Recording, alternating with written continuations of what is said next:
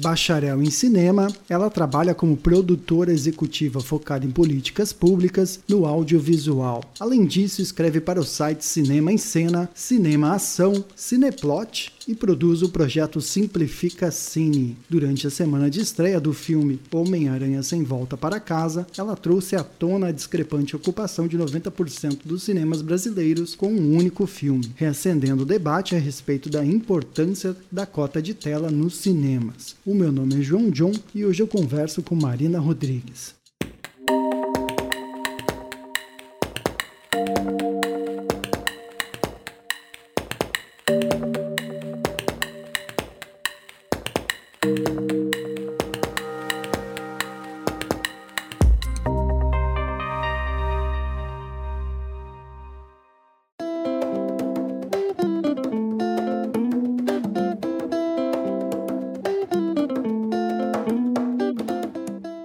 De começar então agradecendo a possibilidade então de você dedicar um pouco do teu tempo para a gente debater um pouco sobre esse assunto sobre as cotas de tela, né, que é um assunto tão importante. Uh, antes de entrar no assunto propriamente dito, gostaria de perguntar de que lugar do Brasil que tu é e como que surgiu o teu interesse por estudar cinema.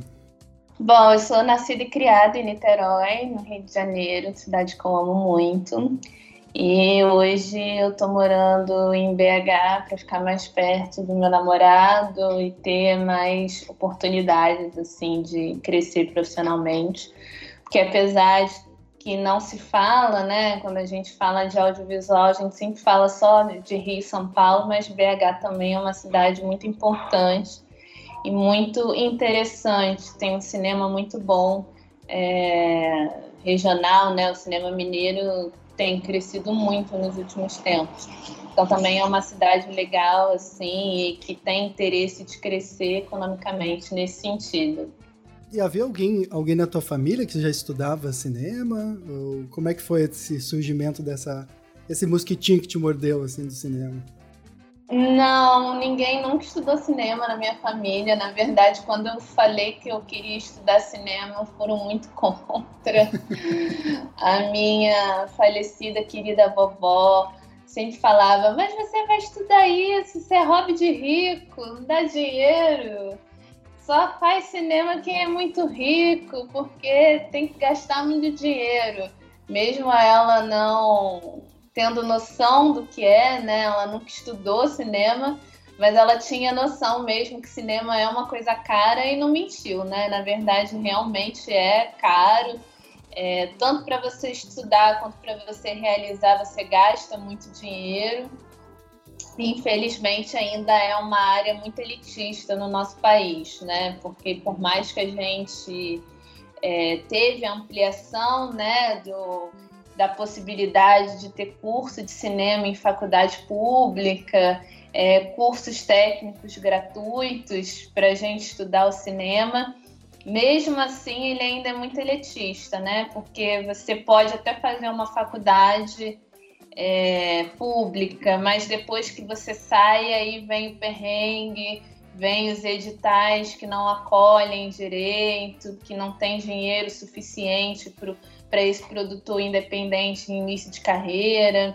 É sempre muito desafiador, né? Mas eu já tinha decidido fazer cinema com essa cabeça já, assim, eu já é, sabia que não ia ser fácil, é, que ia ser difícil, mas era uma coisa que eu gostava muito, assim, né? Porque desde criança eu assistia muito novela quando era criança.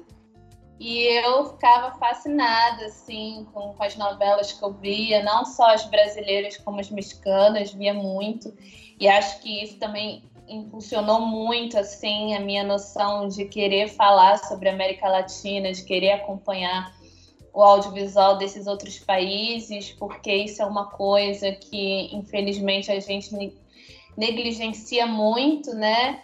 É, e às vezes não é nem pensando em negligenciar, é porque a gente realmente tem uma cultura muito fechada nessa hegemonia dos Estados Unidos, consome muita coisa de lá porque é o que chega com mais facilidade para gente.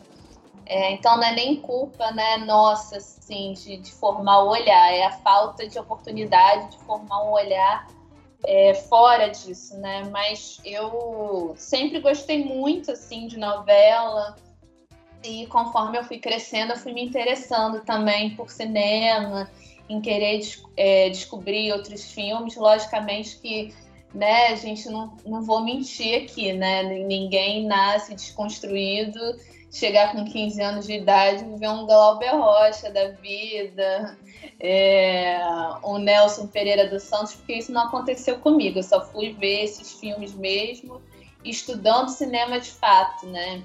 Mas toda a Golden Age né, de Hollywood, que é uma coisa que todo mundo tem muito acesso, é algo muito acho que fascinante para quem começa a gostar de cinema, assim. Comigo foi meio assim.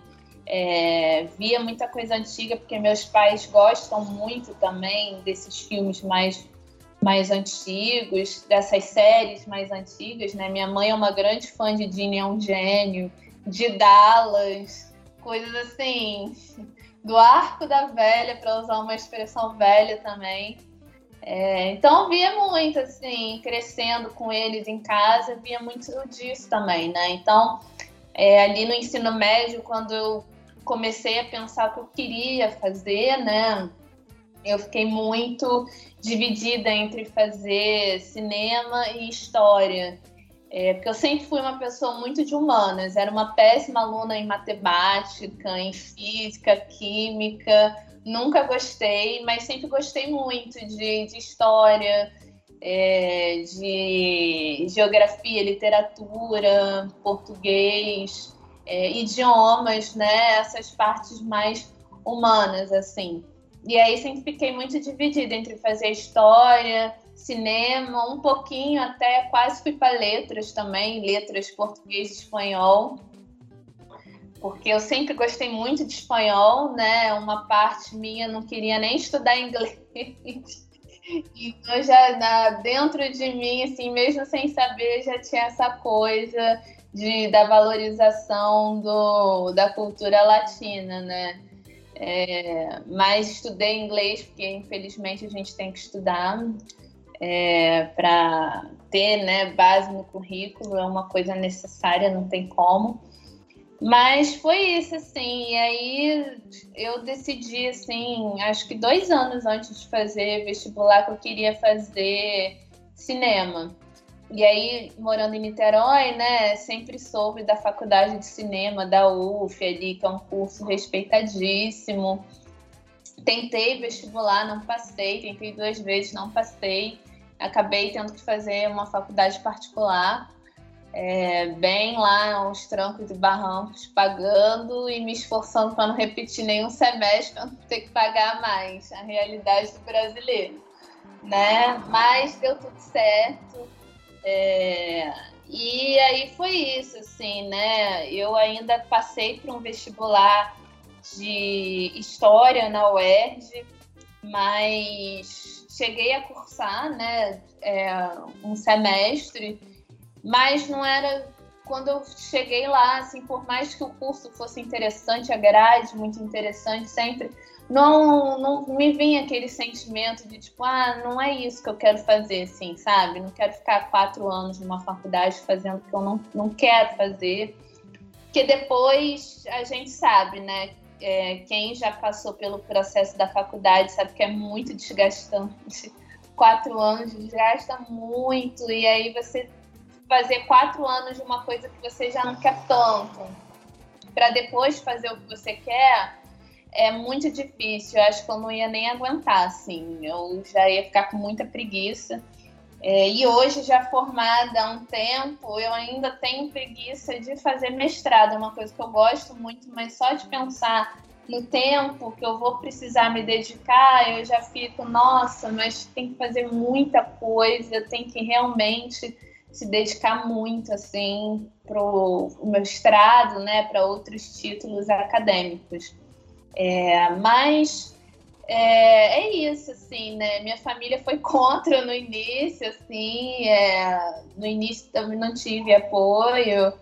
É, foi bem difícil, assim, mas sempre tentando, né, fazer o, o possível, assim. Hoje meus pais é, reconhecem que eu realmente precisava ter feito isso e graças a Deus, assim, tipo, dou, sou muito agradecida por sempre ter tido a oportunidade de estudar, que é uma coisa que nem todo mundo tem, né?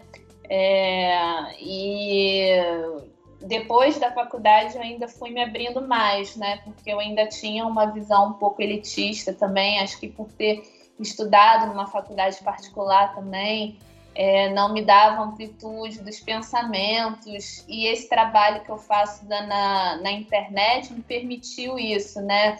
Estar em contato com outras pessoas, ver uma outra visão, ampliar as minhas próprias visões, né? As minhas próprias opiniões.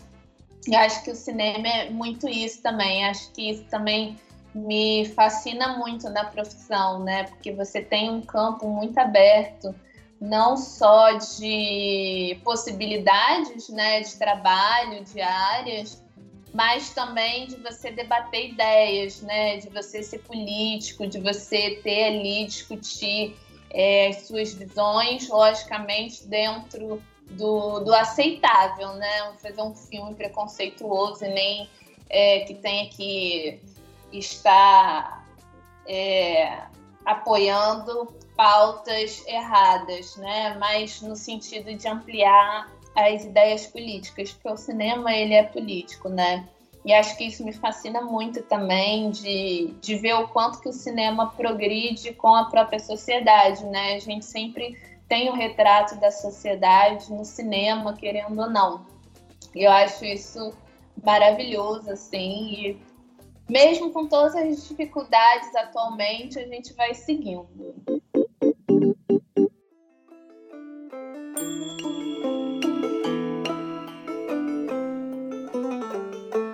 Você está ouvindo Trama Podcast.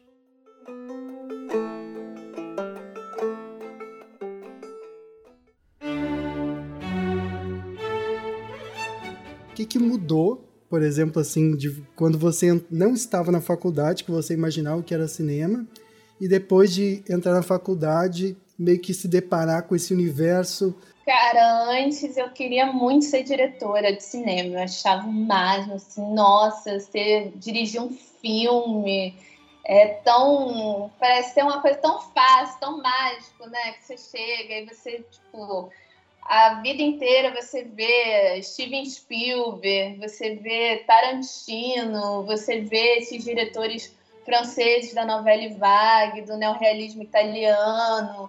É, você pega o cinema da Coreia do Sul, assim, é, e você tem, tipo, várias possibilidades. Eu achava incrível, assim, nossa, dirigir um filme deve ser, assim, o auge da importância no cinema. É, e até um pouco antes de, de, fazer vestibular, eu tinha essa ideia. Tanto que a vitória da Catherine Bigelow no, no Oscar é, como diretora, né? Foi a primeira mulher a ganhar um Oscar, me inspirou muito, sim. Eu vendo em casa, ao vivo, eu lembro da sensação até hoje, assim, cara, que foda, assim, uma mulher acabou de ganhar um Oscar de melhor diretora, eu posso fazer o que eu quiser, assim, tipo, um, um empoderamento quase que automático, sabe, assim. Então, para mim, até hoje, a vitória dela é importantíssima. Acho que a gente ainda perdeu muito tempo, porque até então a gente não tem outra mulher a ganhar esse prêmio. E para mim foi assim: nossa, é isso. Eu quero fazer cinema, vou dirigir meus filmes, quero ganhar meus prêmios. É... Só que entrando na faculdade, você acaba descobrindo outras coisas que o cinema é, precisa para ser realizado, que você, enquanto só espectador às vezes não tem noção, porque a gente tem muita noção do roteiro, tem muita noção da direção, tem noção da, da direção de fotografia, da edição, mas é, é pouco falado da direção de arte, por exemplo. É, a própria direção de atores não fica muito visível, porque quando você fala de direção, você fala muito ah, mas os planos que diretor X resolveu filmar, né? O jeito, o mecanismo que isso tem. E aí você discute muito a fotografia, a montagem, mas não discute essas outras áreas pequenas. Principalmente a produção, né? Quase ninguém fala, tipo, ah, o filme foi produzido por fulano de tal. Você sempre leva o diretor, né, como a figura é, central da obra. E aí, entrando na faculdade, é, tendo que me relacionar com todas essas áreas, explorando tudo, eu acabei é, gostando muito da produção executiva, porque eu já era uma pessoa que gostava de debater muito política antes, assim. Então acho que encaixou muito, assim, no momento que eu comecei a ter essas aulas na faculdade é, e entrei para o meu primeiro estágio, que foi um estágio em produção, em que eu tive que lidar com as primeiras leis de incentivo é, os primeiros jeitos de, de, captar recursos ali, né, com uma orientação em cima. Eu falei assim, cara, isso é muito chato de fazer, mas eu gostei. E aí me abriu uma outra coisa, assim, assim, nossa, mas será que eu vou dar certo numa coisa dessas? Porque é muita responsabilidade. Todo mundo que faz um filme tem muita responsabilidade em cima, né, em toda a área mas a produção executiva ela tem uma responsabilidade muito grande porque ela lida diretamente com dinheiro, né? Então você tem que estar ali com o dinheiro certinho, você tem que controlar aquele caixa de qualquer jeito, porque depois o filme vai ficando mais caro e você vai ter que repor esse dinheiro de alguma maneira. É, e aí, durante a faculdade, eu falei assim, pô, isso é muito bom, assim. E aí todo mundo da minha turma já sabia que eu queria ser diretora, porque tem aquela apresentação no início do curso, assim, ah, o que, que você quer fazer, que não sei o que, nananã. E aí no, no TCC eu dirigi o curta-metragem que a gente tinha que fazer, né, para conclusão do curso, além da monografia. E para mim foi uma coisa tão estressante que eu vi, eu foi a hora que eu pensei assim, cara, não dou para sete, não gosto. E não é isso que eu quero fazer, não gostei. É, eu quero fazer cinema, mas eu quero fazer cinema de outra maneira. Eu não quero estar no set de filmagem. E aí foi quando, junto com o trabalho que eu já fazia, né, que era o estágio, quando assim, talvez essa parte do cinema me agrade mais. E aí eu comecei a estudar mais é, a produção executiva em si, fiz outros cursos depois que eu terminei a faculdade, fiz curso de, de agente de vendas, uma introdução, né, que é uma, um campo do cinema que no, no Brasil você quase não tem oportunidade de aprender o que é isso. É, até porque a gente tem uma política de distribuição muito complicada, né? A gente sabe. É, acho que isso é, é notório até para quem não tem tanta é, experiência com cinema.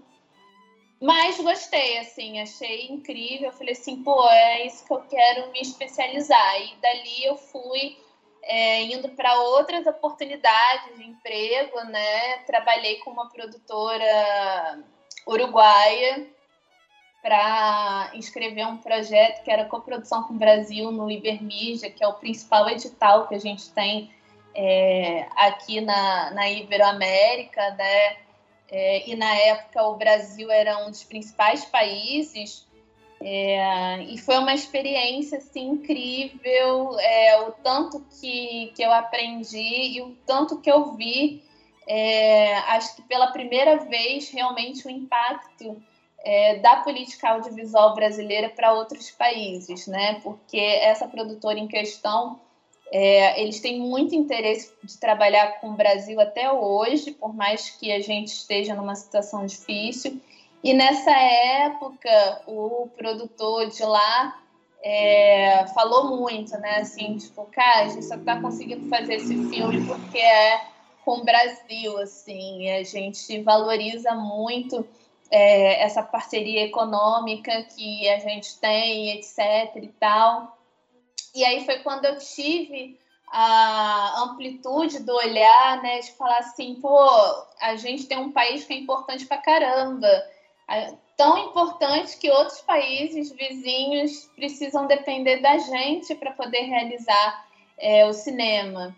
E depois disso, vendo também, participando de uma mesa online com produtores da Argentina, eu não na mesa, né, mas participando como ouvinte, é, isso foi falado também, o quanto que foi importante é, o FSA ter aberto é, editais de coprodução internacional também para o cinema argentino, mesmo que ele já tenha sido consolidado muito antes do nosso, né? O órgão deles funciona muito mais tempo do que a gente tem a Ancine aqui. Eles têm uma política de preservação cultural de dar inveja, que a gente tenta imitar e não consegue.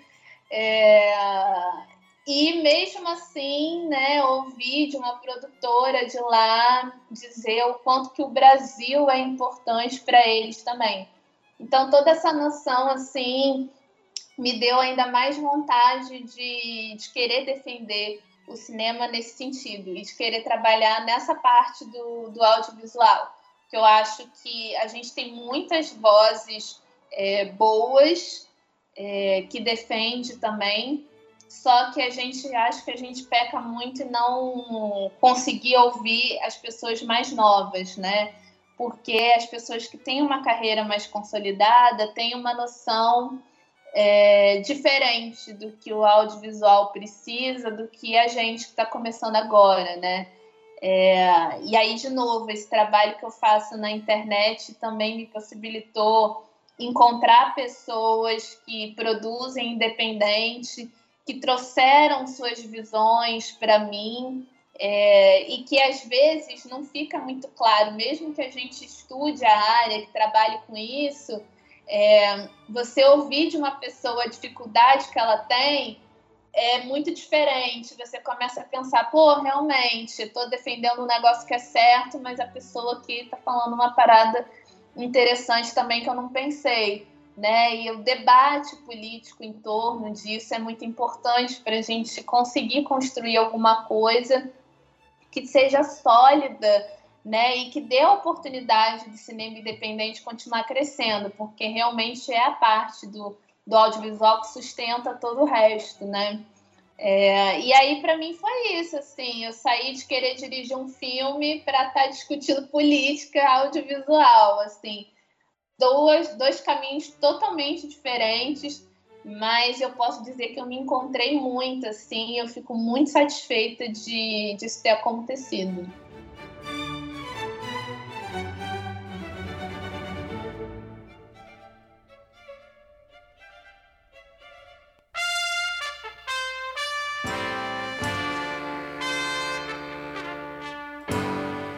É, uma coisa que você comentou que eu achei muito interessante é a respeito da distribuição, né? É, para muita gente, às vezes, que não, que não consegue perceber, assim, é, você poderia te dar um exemplo para gente? Como é que é, por exemplo, ah, como que um filme norte-americano, às vezes, tem uma distribuição uh, muito maior que um filme brasileiro? O que que isso acarreta?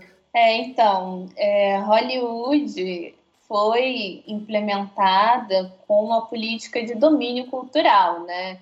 É, muita gente hoje fala, ah, mas a Coreia do Sul tem o mesmo soft power.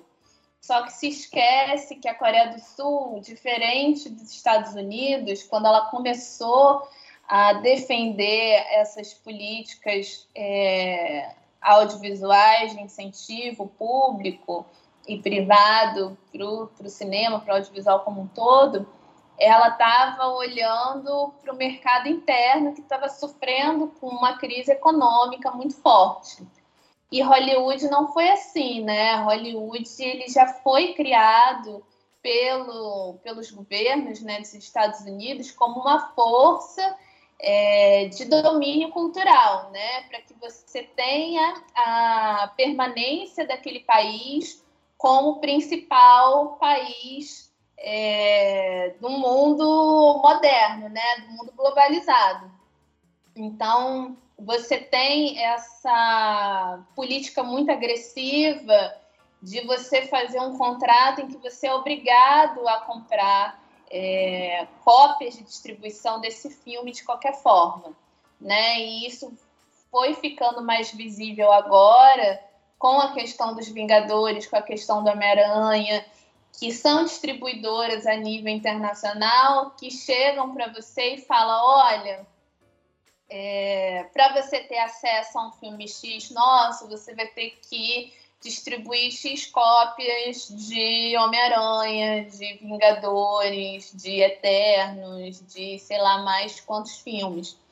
É, e isso ao longo do tempo, não é recente, é, foi criando uma preferência do público pelo cinema norte-americano, porque é muito mais fácil. Você liga a televisão, você está vendo um filme de lá, você está vendo uma série de lá, é, você está vendo, às vezes, até um programa de lá, né?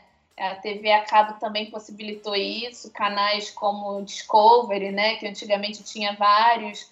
Então você podia escolher, ah, hoje quero ver um programa de família. Você ligava lá no Discovery, Family, não sei o quê, e via vários programas que eram famosos nos Estados Unidos e que até então não existia aqui, né? Então tudo isso vai fomentando na sua cabeça é, a vontade de querer seguir uma cultura que às vezes não é sua.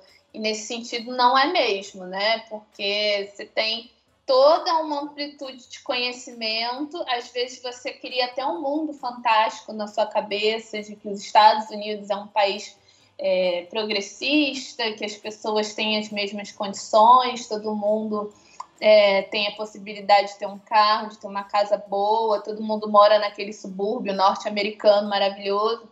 É, mas tudo isso foi possibilitado pelo cinema, né? Por essa inclusão do cinema norte-americano é, como uma questão de domínio, né? E aí é diferente da, da Coreia do Sul, tipo, eles conseguiram esse destaque porque fomentou primeiro lá dentro e aí é, se investiu é, na exportação. E é o sucesso que é hoje. Né? E aí, é, mas esse fomento da cultura norte-americana vem de muito tempo, né? Ali, depois da, da Primeira Guerra Mundial, você já tinha é, Hollywood tentando entrar nos outros mercados, né, da Europa principalmente, é, com essa questão do domínio mesmo, né, de tipo, a gente quer passar o filme, a gente quer que seja X cópias, é, e não vamos aceitar, se não aceitar dessa maneira não tem filme, e fim de papo.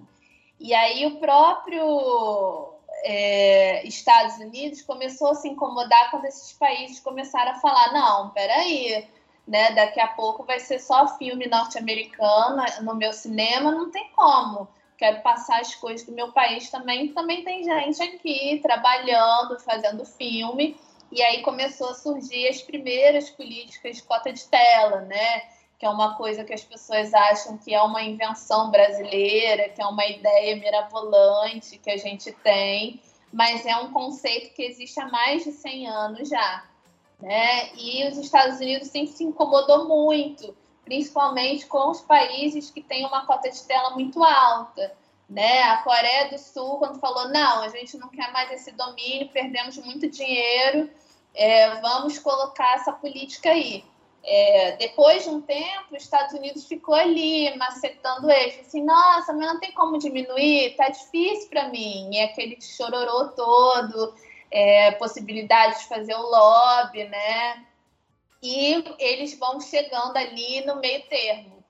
Só que a América Latina ela é uma região muito estratégica econômica é, para o entretenimento. A gente dá muito dinheiro para os Estados Unidos, não é pouco, porque o brasileiro e o latino-americano em geral assiste muito audiovisual, porque a gente já tem essa cultura da televisão, de ver novela, isso é uma coisa nossa, né? Então a gente é, dá muito dinheiro para o entretenimento. Então aqui a política é ainda mais agressiva, principalmente porque a gente não tem continuidade política pública. Né? A gente está passando por um período que a gente não tem mais cota de tela no cinema, que isso acabou, né, o ano passado, não, não se tem uma renovação ainda disso, é, o Congresso ainda não debateu a, a volta dela, e isso fa vai favorecendo, obviamente, que o domínio é, estrangeiro, né? E um outro ponto que é importante de ser falado nessa questão é também a formação de público, que a gente quase não tem. A gente ainda melhorou muito nos bons anos da Ancine, a gente foi atrás do filme brasileiro, o filme brasileiro tem audiência, tem público, mas aí você esbarra nas burocracias da distribuição nacional, que também vai competir com esses grandes filmes, né? Hoje, para você fazer um filme, mesmo com a lei de incentivo, você precisa de ter um contrato em primeira mão com uma distribuidora, é, você precisa ter um dinheiro ali para poder levar esse filme para a sala de cinema. É, e dependendo da linha que você capta do, do fundo setorial, do audiovisual, você ainda tem que devolver uma parte da bilheteria para o fundo. É, e isso tudo é muito complicado para o produtor independente, porque ele não tem dinheiro suficiente para arcar com todos esses gastos. É, e aí a falta de política não, no sentido da formação de público também afeta muito ele, porque entre um grande cinema de shopping escolher passar é, um filme da, da Filmes de Plástico, né? Aí citando uma produtora aqui de BH, e passar Vingadores, o cinema vai escolher Vingadores, porque vai dar mais público. Você não conhece esse cinema regional, porque ele não tem espaço. E aí o cinema brasileiro vai para fora, ganha prêmio para caramba em vários festivais importantíssimos, Berlim, Cannes e outros, né? E aí você entra numa distribuição que acaba sendo mais internacional do que nacional. E aí, a longo prazo, esse filme vai ficando mais no domínio internacional do que no domínio brasileiro, que é o caso de Cidade de Deus. Hoje, para você exibir Cidade de Deus no Brasil, é muito complicado e você vai gastar muito dinheiro porque o filme está na mão de um representante internacional, que foi assim que a gente conseguiu levar o filme para o Oscar.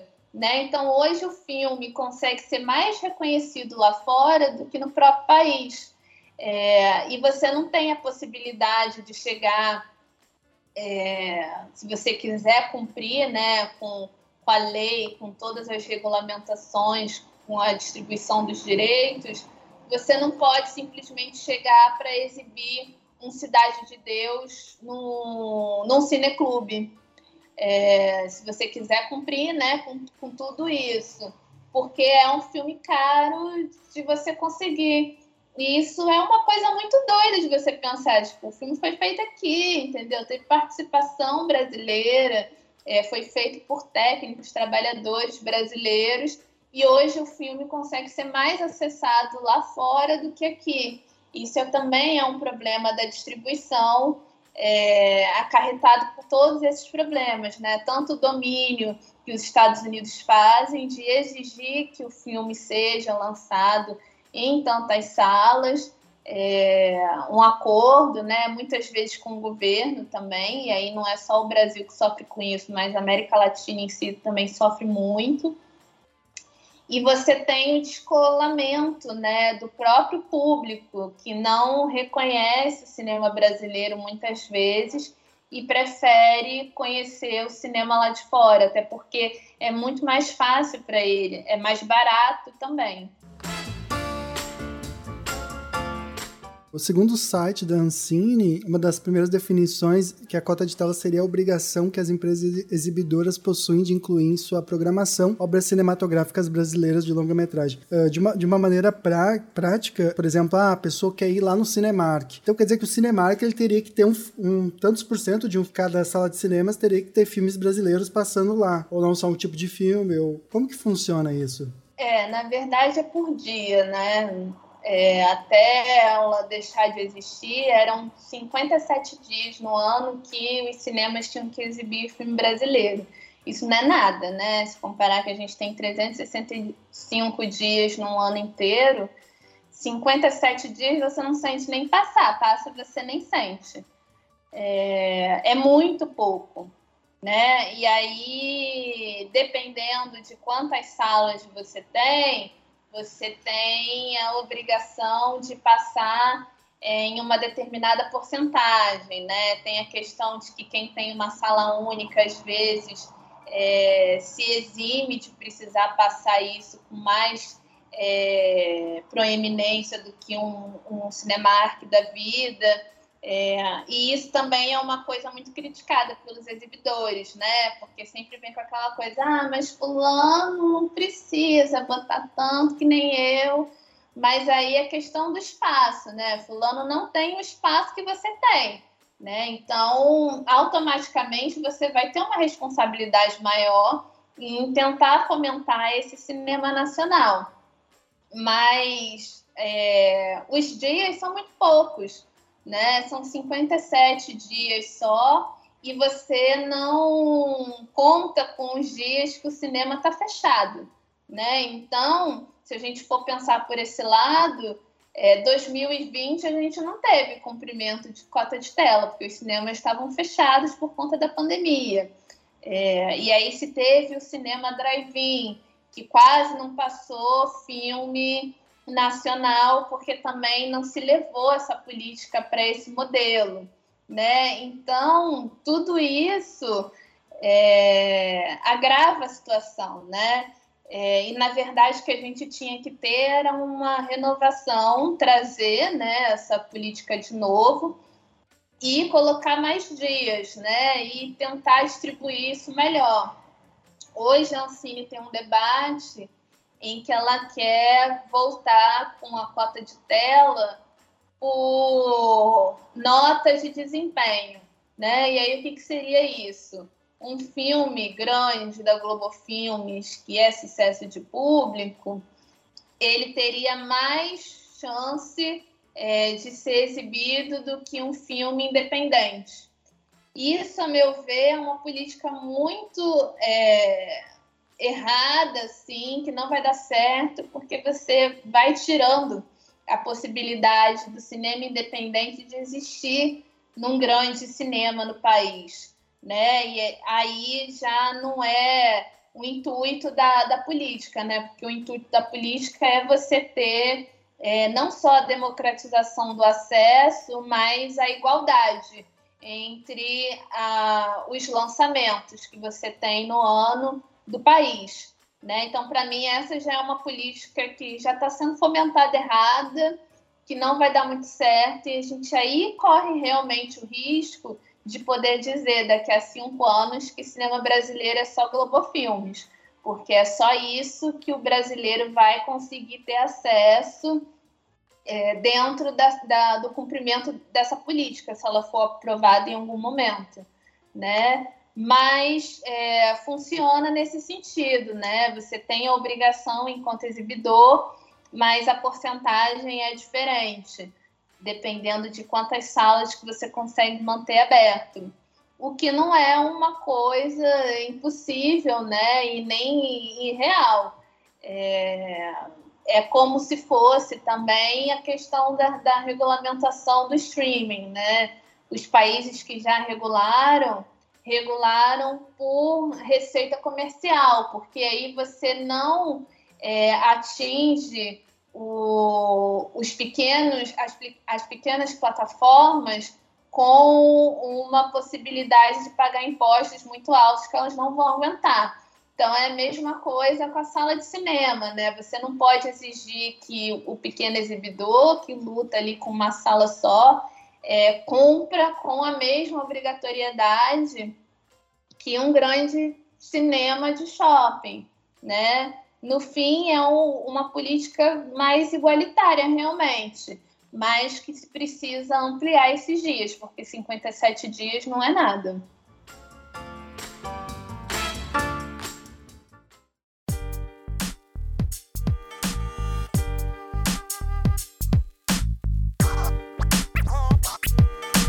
Pensar no exemplo do filme do Homem-Aranha, né, que eu acho que é bem ilustrativo para todo mundo, e é que tá bem ilustrativo também no teu Twitter, bem do, pro, do processo que foi, né, desde o lançamento até a ocupação de 90% das salas, até o momento que a gente tem também o, alguns produtores de conteúdo se pronunciando. Teve o caso do, do site do Rapadura Cast, que se pronunciou pronunciou uh, utilizando uma fala do Paul Thomas Anderson, não, que é o diretor diretor famoso de Hollywood e tal. Fala, eu acho que, se não me engano, o Paul tinha falado: ah, eu acho que é importante reabrir os cinemas e tal, porque vai reacrescer né, essa economia. Mas o Jurandir, acho que, se não me engano, ele também incrementou que, que o cinema gerou um, um grande número de demissões e que, mesmo sendo um absurdo o filme ocupar todas as salas, é, era aceitável naquele momento e que possivelmente a situação era, ia, iria melhorar. É, eu queria te perguntar sobre algumas coisas que você já levantou. Você falando que o cinema é, é também um fazer político, né? E de cinema na América Latina.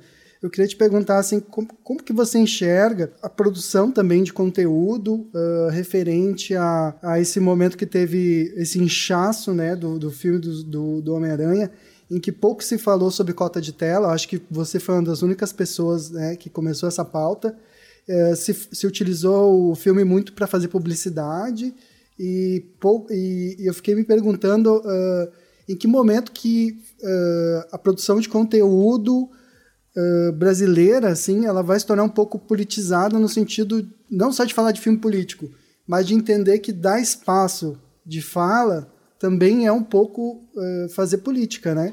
É, assim, hoje é muito difícil você achar uma, um grande produtor de conteúdo, de audiovisual, falando sobre o Brasil. Isso é muito negligenciado eu critiquei abertamente até o, o PH Santos uma vez, né? Porque ele fez um tweet muito é, para não, não usar uma palavra de baixo calão, muito mal criado é, sobre isso, né? Falando que ah, quando eu falo de cinema brasileiro, meu engajamento é X, quando eu falo de Marvel, meu engajamento é Y.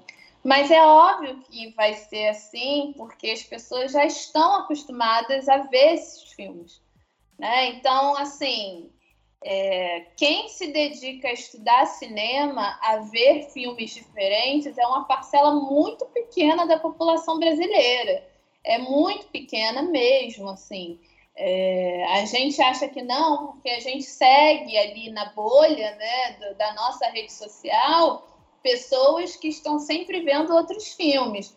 Mas quando você abre isso, que você vai explorar para outros lugares, é muito pouco a percepção que as pessoas têm de que o cinema brasileiro importa e que elas precisavam ver mais filme nacional. Então é óbvio que a partir do momento que você pega e decide fazer um canal no YouTube em que você só vai falar de Marvel ou de grandes filmes no mundo, as pessoas vão engajar mais naqueles que elas conhecem. Então, se eu fizer um, um vídeo hoje sobre a carreira do Steven Spielberg e amanhã sobre a carreira da Laís Bodansky, é, eu vou ter muito mais acesso a um filme falando de Steven Spielberg do que da Laís Bodansky, isso é óbvio. Né? Mas quando você decide levar isso como uma profissão, que é digna, que é que precisa existir, você assume uma responsabilidade de discurso, que aí nem todo mundo consegue ter a longo prazo. E é o caso, é, ele não teve essa responsabilidade no discurso dele, né? Porque foi uma coisa assim, ele tem um público ali que quer que ele fale sobre cinema brasileiro. Então, ele já atinge é, vários outros públicos, ele não atinge só a pessoa que está ali pela Marvel, né? E aí, no outro sentido que eu vejo que esses grandes produtores de conteúdo têm muito medo é perder é, espectador dos vídeos, perder seguidor, porque você vai começar a falar sobre outras coisas. Mas a gente está numa situação muito complicada, política é, no geral, né? Assim, ninguém no, no país hoje, é, a não ser as pessoas que são realmente, estão realmente lunáticas com o Bolsonaro, reconhece que o Brasil está numa pior nunca vista em 20 anos. Está todo mundo sofrendo, né? De alguma maneira.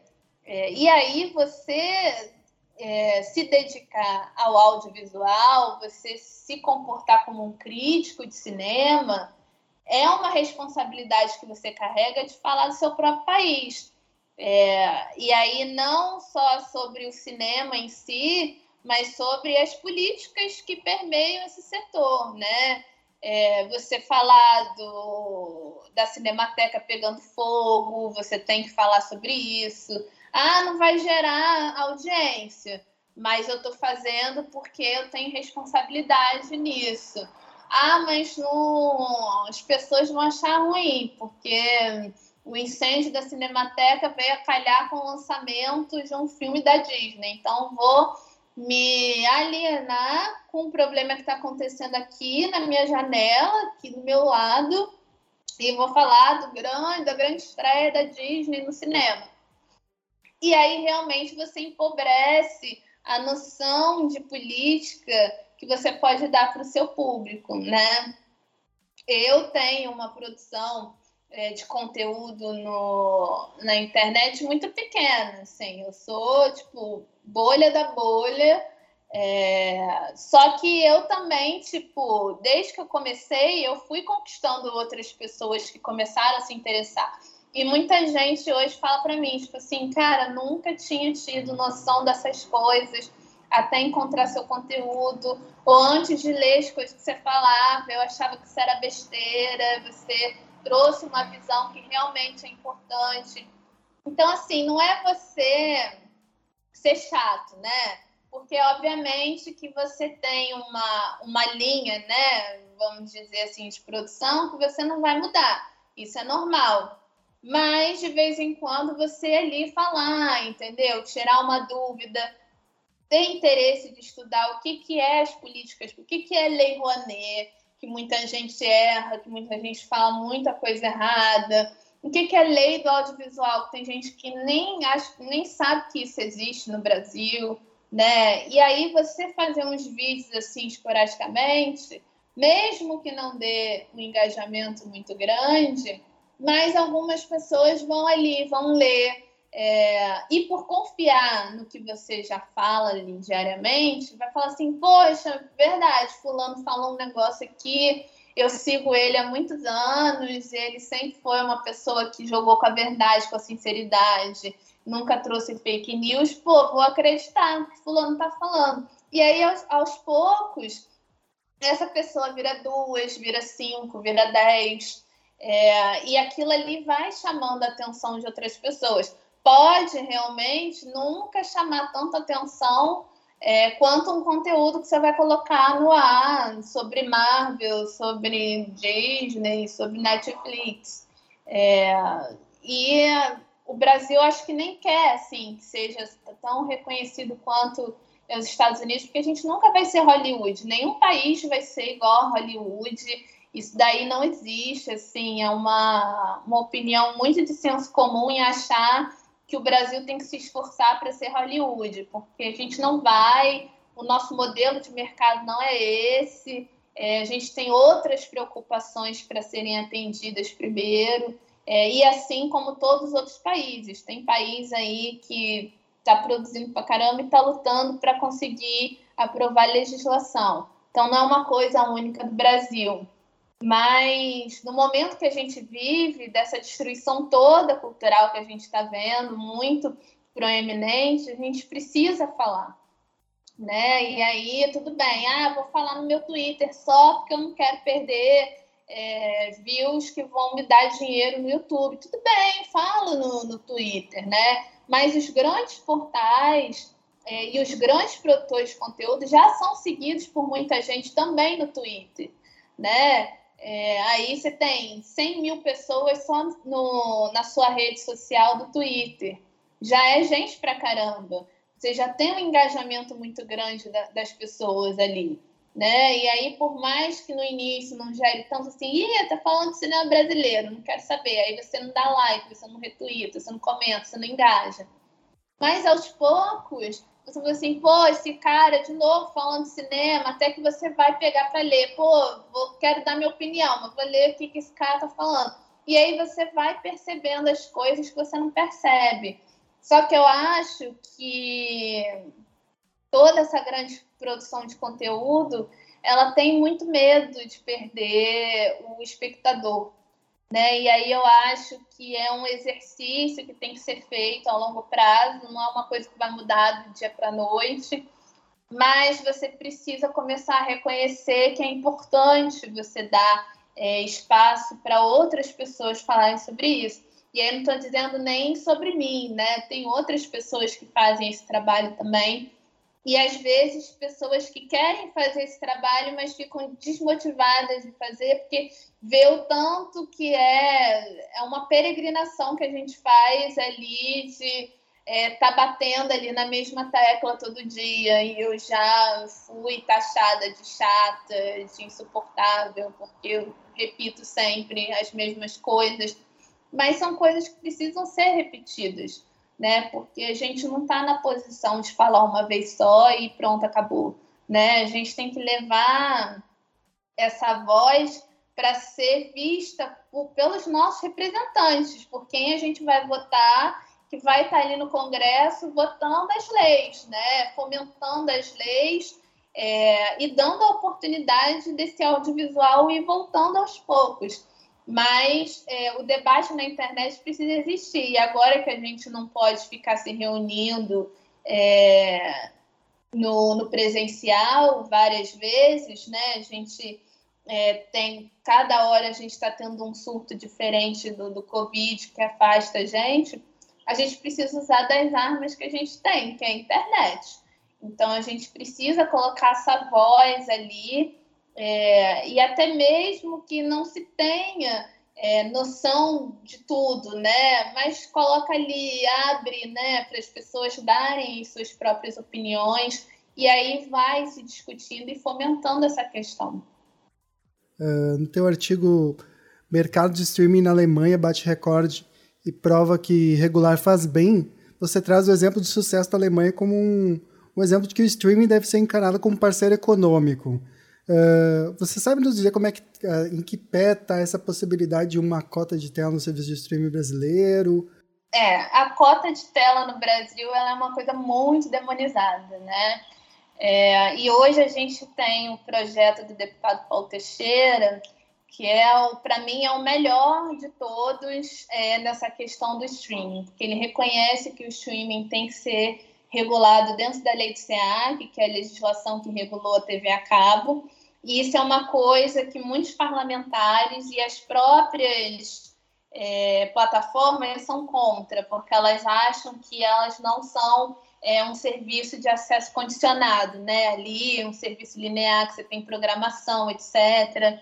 É, e elas querem, porque querem ser encaradas como um serviço online, né? Um serviço de é, acesso livre que você é, liga ali a sua televisão, você vê o que você quiser a hora que você quiser. Né? Você forma a sua própria programação, você não é imposto a uma programação ali diária. Só que ao longo do tempo elas começaram a querer fornecer programação ao vivo. Isso é um, uma programação linear você vai se programar para ver um evento que aquele canal de streaming, né, agora estão chamando assim, é, vai exibir. Então, é, a sua cultura de sentar na frente do sofá para esperar é, um entretenimento continuou é, fora da TV a cabo. Então, só nisso daí você já perde toda a sua argumentação de que o streaming não pode ser regulado né? E o Paulo Teixeira ele tem um entendimento muito bom nisso, porque até agora nenhum país fez isso. Nenhum país sentou e falou: olha, vamos regular, mas vamos fazer uma lei específica para o streaming. Porque, primeiro, você vai perder muito tempo nessa discussão, é, vai passar anos, porque você tem que trazer os agentes interessados na questão para debater. E aí você tem que levar isso até as plataformas, porque precisa ser uma coisa democrática, precisa ser bom para elas também. É, e até que todo mundo é, concorde com o que está escrito ali dentro e você vá para a aprovação da lei, já passou anos. E aí amanhã inventam outro formato de consumo. E aí já fica obsoleta a regulamentação do streaming. E o marco legal da TV a cabo, ele já te dá essa amplitude, porque ele já foi aprovado num momento de transformação digital. Então, você colocar o streaming ali faz muito sentido e é muito mais rápido, porque você acaba também melhorando é, os artigos que já estão lá e que já estão ficando velhos. Então, você vai renovando a legislação. É o que a União Europeia fez agora, né? quando ela aprovou essa regulamentação com a cota de tela em 30%, com uma cota de investimento, e virou para os países e falou: olha, está aprovado, a gente vai dar um prazo inicial para vocês regularem conforme o entendimento de cada um.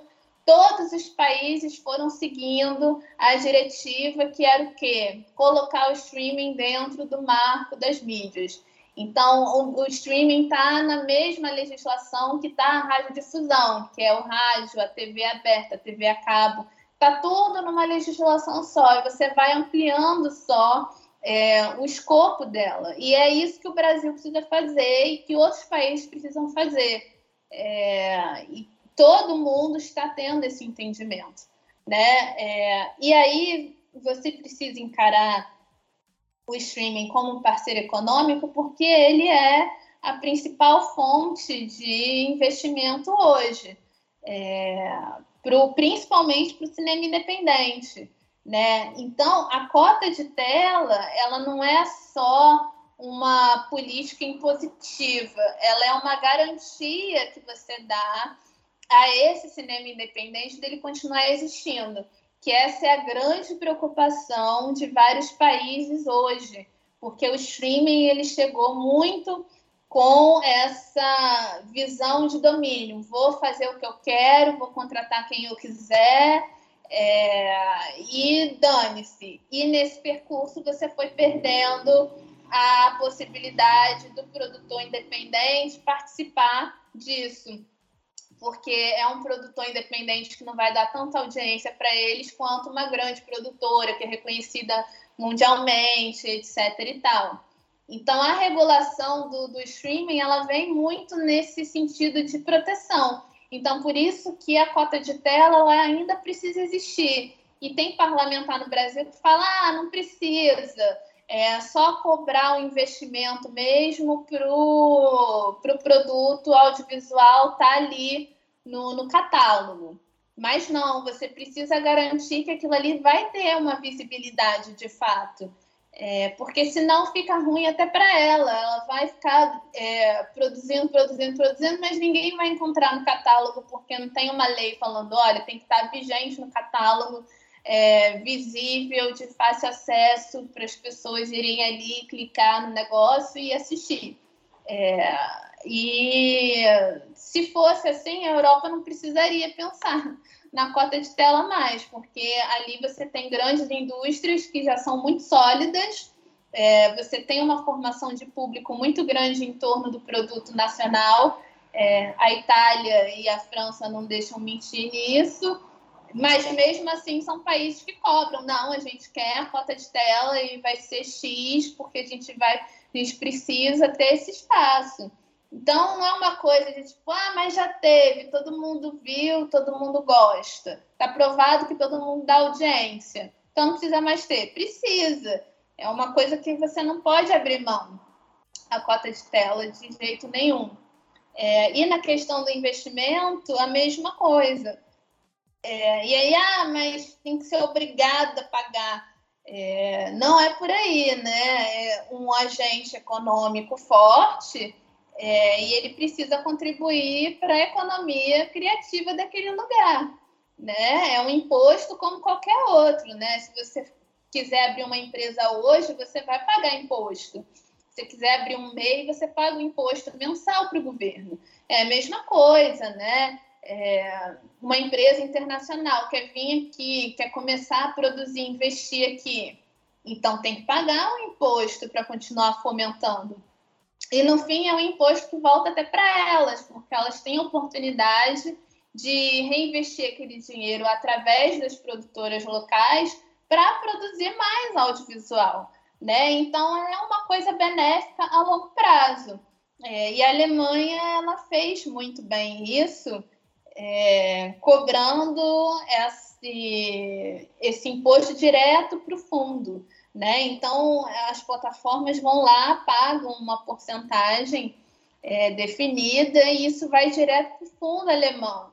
Né? E aí, um ano depois, se ela quiser falar assim, ah, a gente tem que cumprir com X da cota, vamos fazer, né? E aí tem que procurar lá a empresa, a produtora indicada para fazer, e essa produtora vai poder captar esse dinheiro que eles acabaram de dar para o fundo com, em forma de imposto, vai usar para fazer a própria produção para a própria plataforma. Então é o que a gente chama de retroalimentar a cadeia, né? Você dá um imposto e você pega depois, produz com o dinheiro que você ganha ali comercialmente com a obra, você vai, paga o imposto de novo, o dinheiro vai para o fundo, você chama a produtora, a produtora vai, produz para você a partir do edital tal. E isso daí você vai gerando isso ao longo tempo, e aí você vai fomentando também essa formação de público, né? Mas é uma coisa necessária. E o Paulo Teixeira ele tem entendimento de tudo isso. Mas a gente precisa lidar com um lobby muito grande, né? E a própria Ancine hoje também é muito alheia à questão da cota de tela. Só que não tem como você sustentar uma boa produção audiovisual independente no Brasil sem a proteção da cota de tela, porque a gente ainda não conquistou metade do que a Europa conquistou com a formação de público. Então, tem que ter cota de tela por mais de 20 anos, 50 anos, 100 anos na história do Brasil, tem que ter, porque é a garantia que você dá para esse para essa obra. Além de que quando você regula, você também é, garante que esse produtor vai ter os direitos dele ali contabilizados. Então, ele tem a liberdade de colocar a obra em outros lugares, em fazer outros licenciamentos. A obra não é 100% do streaming. Isso é uma coisa muito perigosa, porque a gente já se acostumou com isso também. Né? Hoje, quando você abre um portal de notícia, fala ah, filme da Netflix está no Oscar.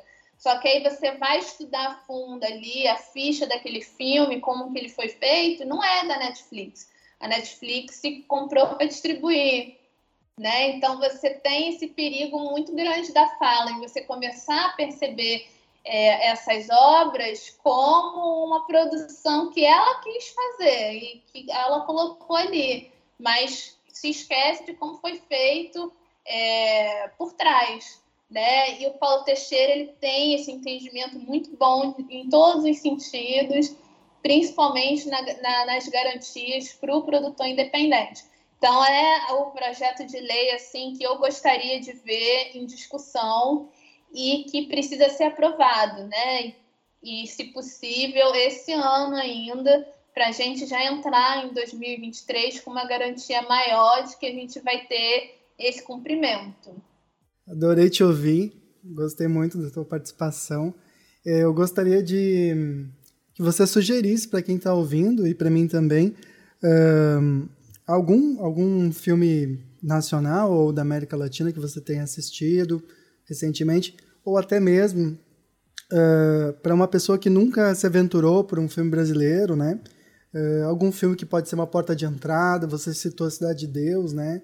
Uh, o que, que você gostaria assim de, de deixar como indicação para gente? Eu acho que é um filme muito bom, assim, de porta de entrada, talvez seja o Temporada, do filme de plástico, que é aqui de BH também. Eu gosto muito deles, então eu sempre cito eles em tudo quanto é lugar. Mas é porque é um cinema muito regional.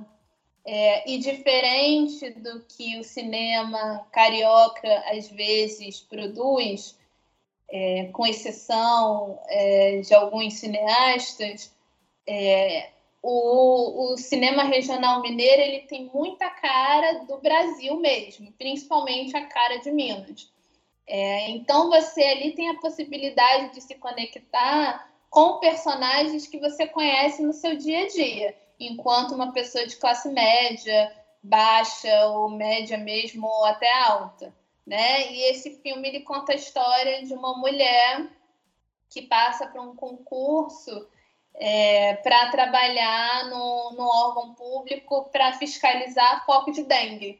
Isso é uma coisa que é muito brasileira, né? Quem mora em bairro, é, todo verão você recebe um fiscal ali para ver se tem foco de dengue na sua casa.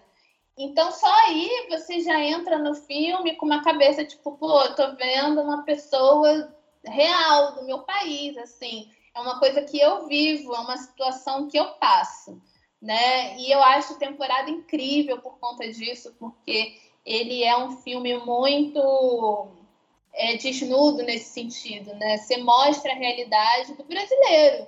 Assim, é uma mulher que tem um emprego mediano, em que ela não está 100% feliz, porque paga pouco, ela precisa se virar, e aí ela conhece uma pessoa que ela quer se juntar, e aí tem toda uma tentativa de construir um novo lar, é, e aí as dificuldades que você tem para para mobiliar mesmo uma casa, porque é caro e cada vez está pior, é, as possibilidades que você tem de moradia, etc. Então ele discute assim o universo que é do brasileiro. Você pega ônibus para trabalhar, você pega ônibus para ir para o seu lazer, muitas vezes você pega ônibus para estudar. Então, é, é regional nesse sentido, sabe? Você se sente acolhido, você se vê em tela, assim, poxa, eu sou essa pessoa, porque eu também sou um trabalhador brasileiro, eu também saio de casa muito cedo para trabalhar. Então, acho temporada incrível em todos esses sentidos. E é um filme que é de fácil acesso, porque está na Netflix, né? Então, é, as pessoas conseguem encontrar com, com muita facilidade. Eu acho que é um, um bom filme para quem quer explorar mais é, o cinema brasileiro fora desses grandes títulos. Ah, todo mundo só indica Cidade de Deus, Central do Brasil, não sei o quê, nananã. É, e é um filme independente é, que existe porque a gente investiu em possibilidades para esse cinema investir, que é um cinema que está perigoso de acabar, que é um cinema que a própria Filmes de Plástico já não consegue mais fazer, né? Tanto que o último da, da produtora que está em Sundance agora foi feito com um fundo internacional de incentivo, não foi feito com um fundo brasileiro. É, o próprio diretor fala isso, né? Que ele só conseguiu por conta desse apoio. Então, a gente está é, deixando até as nossas essências regionais na mão de pessoas que talvez nunca pisaram no Brasil e talvez não vão nem entender a profundidade daquele filme, né? Então é importante da gente sempre começar, eu acho, pelo cinema mais independente.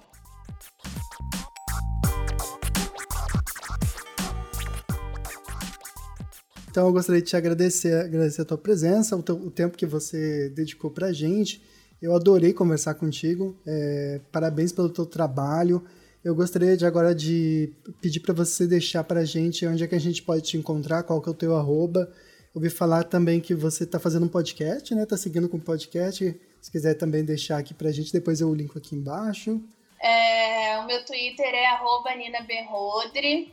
É, eu tô lá diariamente falando muita coisa. O ritmo é intenso, mas vale a pena. faço vários fios durante a semana sobre produção de, de filmes diversos. É, dou notícias do mercado audiovisual, que é uma coisa que eu acompanho sempre. É, e eu tenho um projeto chamado Simplificando Cinema, que é todo voltado para o mercado audiovisual e as políticas públicas. É, e agora eu estou com ele no Apoia-se, né? Então, é, graças aos apoios que eu tenho recebido recentemente, além da newsletter que eu mando né, para os apoiadores todo mês, eu agora estou começando a fazer um projeto de podcast, que já era uma coisa que eu queria fazer, Só que no nosso mundo a gente só consegue as coisas com um dinheirinho, né? Então, é, agora eu estou colocando mais para frente porque mais pessoas é, vieram me apoiar. É, e é uma coisa que eu estou fazendo em parceria com um amigo meu que se disponibilizou a editar os episódios.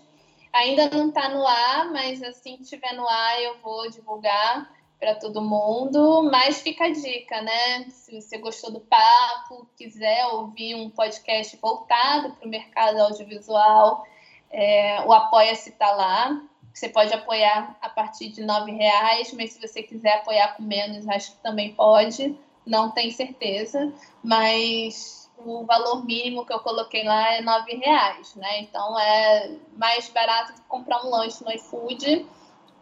É, e modéstia à parte, eu acho que vale a pena, porque eu trago, eu tento, né, sempre trazer é, as melhores informações. E quem não tiver Twitter, né, mas tiver Instagram, tem lá o arroba Simplificando Cinema, que eu estou voltando com ele aos poucos também, graças a esse apoio que eu tenho recebido no, no Apoia-se. E lá também tem o link do Apoia-se para quem quiser achar legal e achar que vale a pena gastar dinheiro comigo. É, tem lá também, aí vocês podem ler mais sobre o projeto para se interar.